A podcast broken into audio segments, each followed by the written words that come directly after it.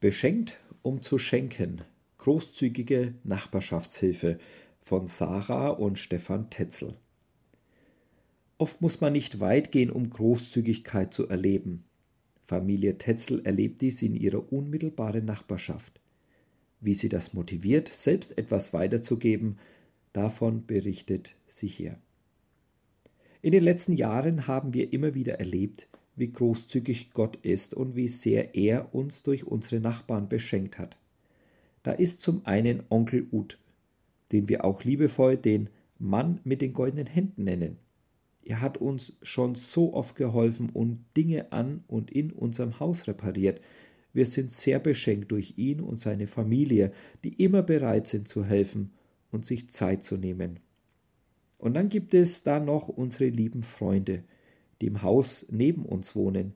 Sie teilen immer gern ihre einheimischen, selbst zubereiteten Spezialitäten oder gehen einfach großzügig mit dem um, was Gott ihnen geschenkt hat.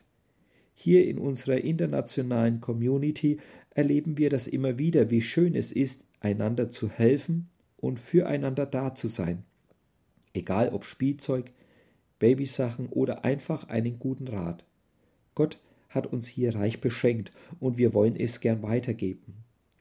Doppelt beschenkt. Wir erleben hier immer wieder, wie schön es ist, von anderen beschenkt zu werden, aber eine noch größere Freude erfahren wir, wenn wir selbst großzügig mit dem umgehen, was Gott uns anvertraut hat. Ein Beispiel, an dem wir das jedes Jahr neu erleben dürfen, ist die Begleitung der Jahresvolontäre an der christlich-deutschen Schule Chiang Mai.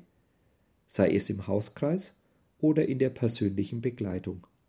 Auch wenn es auf den ersten Blick Zeit und Energie kostet, stellen wir oft fest, dass wir durch das gegenseitige Anteilnehmen selbst ermutigt und erbaut werden.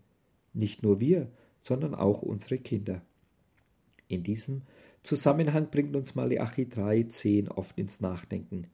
Bringt den ganzen Zehnten in das Vorratshaus, damit Nahrung in meinem Tempel ist. Und stellt mich doch damit auf die Probe, spricht Jahwe, der allmächtige Gott, ob ich dann nicht die Schleusen des Himmels öffnen und euch mit Segen überschütten werde. Gott wartet regelrecht darauf, noch großzügiger, großzügiger mit uns zu sein, wenn wir gute Verwalter der Gaben sind, die er uns geschenkt hat. Das Schöne daran ist, dass wir selbst doppelt beschenkt werden, wenn wir freigebig sind.